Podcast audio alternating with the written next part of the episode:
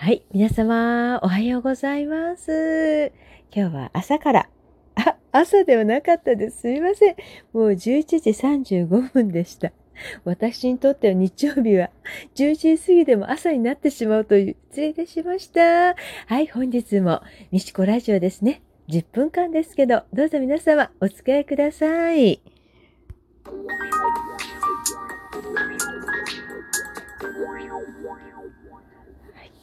ついに最後の、今年最後の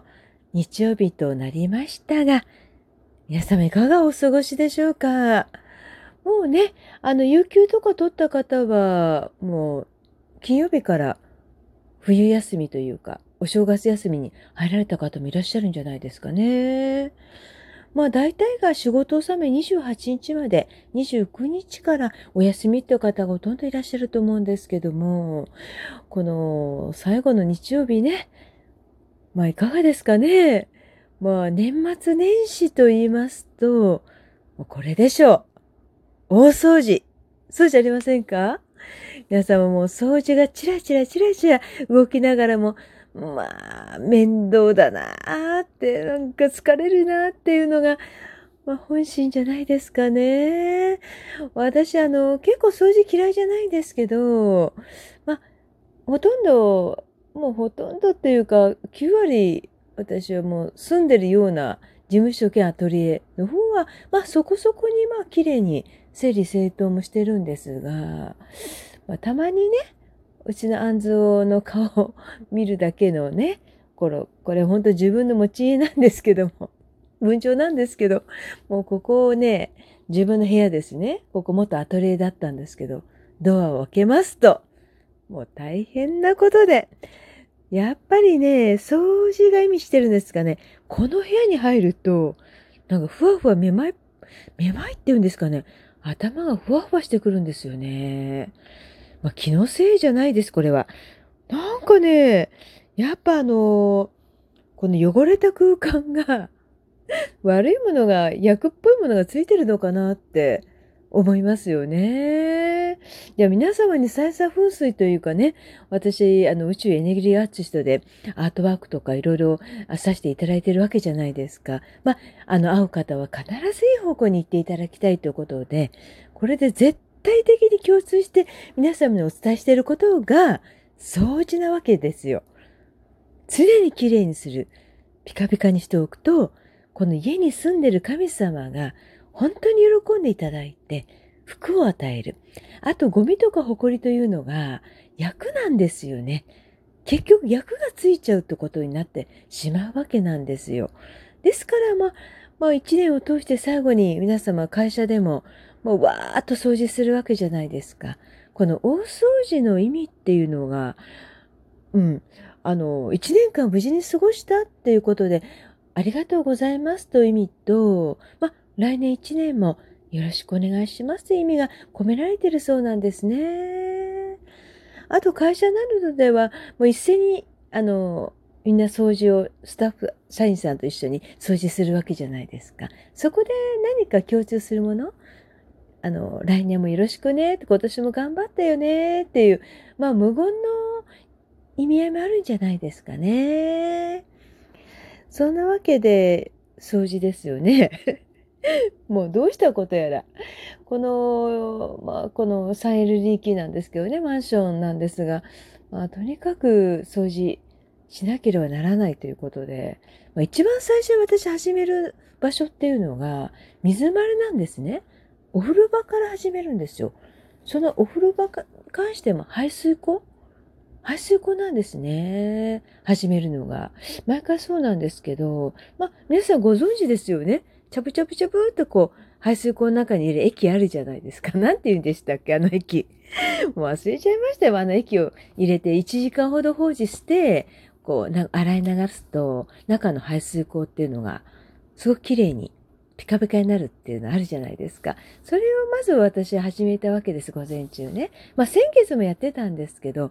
まあ今年、今月、まあ今年最後の日曜日ってこともあるので、まあお掃除も合わせて、この排水溝ですね。お風呂の排水溝と洗面所の排水溝、あとトイレですよね。あとは、あの、キッチンのね、排水口ですね。これから私は始めるんですよ。あの、見えない部分なんですよね。始めるところがちょっと変わってるかもしれないんですけど、目に見える部分が今、もうこのね、私の元アトリエが、もうとんでもないことになってるので、ちょっともうここに入るとめまいが始まるわけですよ。今もちょっとふわふわしてるんですけど、とにかくこれなんとかしなくちゃということでね。まあ、お掃除の分類って皆さんご存知ですか ?3 つに分けるといいって言うんですよ。衣料品のことですよ。あの、まあ、の、家庭の食類とも何でもそうだと思うんですけどタオルにしても言えてると思うんですけど、使うものと、使うかなーっていう疑問なものと、絶対捨てるものの3つ袋を用意するといいと思うらしいんですよ。使うってものは完璧に綺麗にこうしまうわけじゃないですか。使うかなどうかなっていうのは、まあ、まあ、売っちゃう。売っちゃうというか、私はもう、なんか、八億とか、なんかそういうのに、SNS で販売するのが面倒になっちゃったので、フリマで？フリーマーケットっていうのは人と人との交流があるのでは、感染予防もちゃんとしないと、ちょっと危ないとは思うんですけど、だいたい2時間ぐらいですよ。まあ2時間ぐらいで売れないものはまず売れませんので、まあ、2時間ぐらい、あの、使うかな、どうかなと思うものに関しては、フリマで売ろうかなと思ってます。1月早々なんかね、海老名とか相模大野とかうちの近辺でフリマがあるみたいなので、この申し込みがもし間に合えば、1月にちょっと売っちゃおうかなと。いいんですよ。10円でも50円でも。誰かしら使ってもらいたい？なんか、捨てるにはかわいそうと思うような商品ですね。品物はこうやって売っちゃおうかなっていうことなんですよ。で、そうやって3つにも分類すると、早く掃除が終わるそうです。皆さんはぜひやってみられてください。だから今ね、うん、もうすごい、もう、いや、どうしよう。これはもう誰にも、みちこさんを掃除って言いましたよねって。ここだけはちょっと見せれないという、もう絶対見せれない状態になってます。うん、そんなわけでここに入るとめまいが起きると。このいや、すさましい、この、ねえ、この状態だからめまいが起きるんでしょうね。ですから今日はお昼まで、お昼までってやだ。まあ1時頃まで、ちょっとこちらをきちっときれいにしようかなと思っております。でね、あの、大掃除に由来って、まあ皆さんほとんどの方が、まあご存知だと思うんですけど、まあ、厄払いなんですよね。結局大掃除って厄払いだそうです。あの、一年間ついた何か見えない役とか何もない人っていないじゃないですか、結局。ね？いませんよ、そんなの。一滴も純粋無垢で綺麗に過ごしたっていう方はいらっしゃらないでしょう。何かしらいろんなことやっちゃったなとか、ああ、懺悔かな、これっていうのは一個か二個は絶対あると思うんですね。そのためのもう役をつかないための掃除っていうのもあるみたいですね。あとまた言いますけど、家には神様が住んでますので、また一年、来年も一年無事に、あの、お掃除をできるような、まあ、お掃除できるってことは、まあ、健康状態もいいってことで、生活状態も、やっぱり掃除って思ったんですけど、あの安定してないと掃除しようと思わないみたいですね。まあ、生活の安定にしても、精神的な安定がないと、掃除ってあまりしたいなと思わないみたいなので、この安定を、と健康を与えられているからこそ掃除ができるって意味で、一年経った今日も無事に健康と安定を与えられて、お掃除できる自分でいたいなという、お願いしますという気持ちで、お掃除ってあると思うんです。ですから、めんどくさいなっていう、本当に思う方もただいらっしゃると思います。奥様とかね、ちゃんとしてきちんとした奥様はもう当たり前のようにまあね、やっていらっしゃいますので、立派、あの、立派な、立派だと思うんですけど、このようなね、フリーで生きてる人間とか、自由人とか、あと個人事業主で一人暮らしの人なんか、うわー、掃除ってっていう、ちょっと、どうでしょうか。ねえ。重たいですよね、掃除って。だから今、気合で1時間、もうかかっても2時間 ?2 時間以内でここをピカピカにしようと。私は今、奮闘しております。頑張んなきゃなねえ。いやー、しかし、あと、数日ですか。もうね、27、28、29、30、31日、あと4日で、今年も終わってしまいますね。今年1年、皆様いかがでしたでしょうか？本当に激動な1年だったと思います。コロナ、コロナ、自粛、3密。ね。これはもう大きな痛手をもうね、もう本当に生きていけないぐらいのどん底に押し入った人も本当にたくさんいらっしゃると思います。うん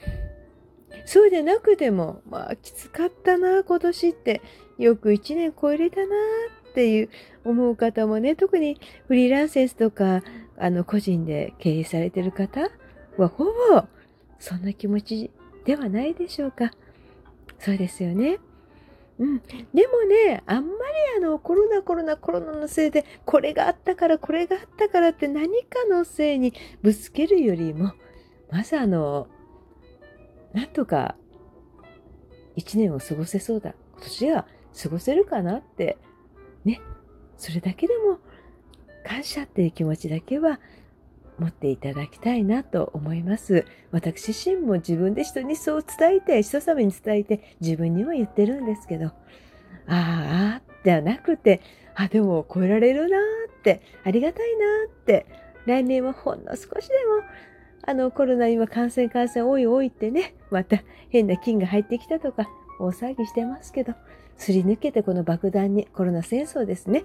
この爆弾すり抜けて、来年もまあ一年健康でありたいなと思っております。そんなわけで、